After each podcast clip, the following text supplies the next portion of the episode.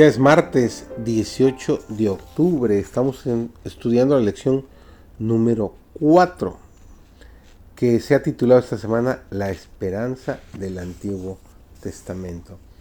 Su servidor David González, nuestro título del día de hoy martes es De los abismos de la tierra. David rogó al Señor que no lo abandonara en la vejez. ¿Y por qué oró así?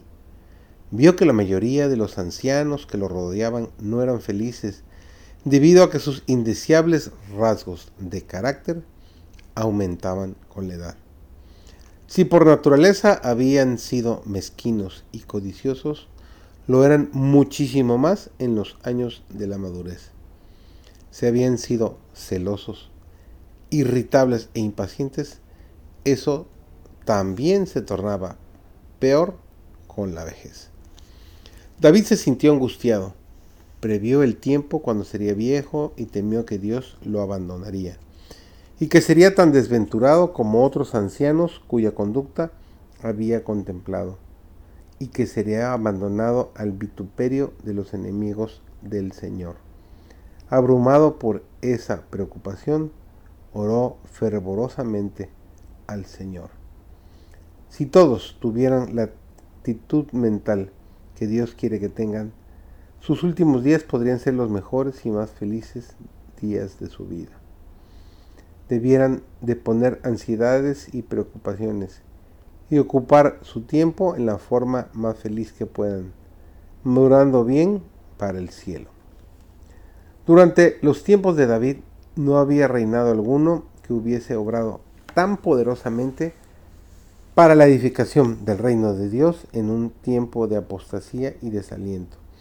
El moribundo rey había servido fielmente a su Dios y había fortalecido la confianza del pueblo en Jehová como su gobernante supremo. Y como David podía ahora interceder así. Nos dice Salmo 75, los versículos 5, 6, 9, 12 y 18 porque tú, oh Jehová, eres mi esperanza, seguridad mía desde mi juventud, porque ti he sido sustentado, por ti he sido sustentado. No me deseches en el tiempo de la vejez. Oh Dios, no te alejes de mí. Dios mío, acude presto a mi socorro. Oh Dios, no me desampares hasta que denuncie tu brazo a la posteridad. Tus valentías a todo los que han de venir. Aquel cuyas compasiones nunca se acaban, oyó la oración de su siervo. Habiendo recobrado su fuerza, el rey de Judá, reconoció en las palabras de un himno la misericordia de Jehová y prometió dedicar los años restantes de su vida a servir voluntariamente al Rey de Reyes. Su reconocimiento agradecido de la forma compasiva en que Dios le había tratado resulta inspirador para todos los que deseen dedicar sus años a la gloria de su Hacedor. Cuando la depresión se apodera del alma, eso no es evidencia de que Dios haya cambiado. Él es el mismo ayer, hoy y por los siglos. Es posible estar seguro del favor de Dios cuando se es capaz de sentir los rayos del sol de justicia. Pero si las nubes envuelven su alma, no debemos creer que hemos sido abandonados. Atesoremos las lecciones que proporciona su amor.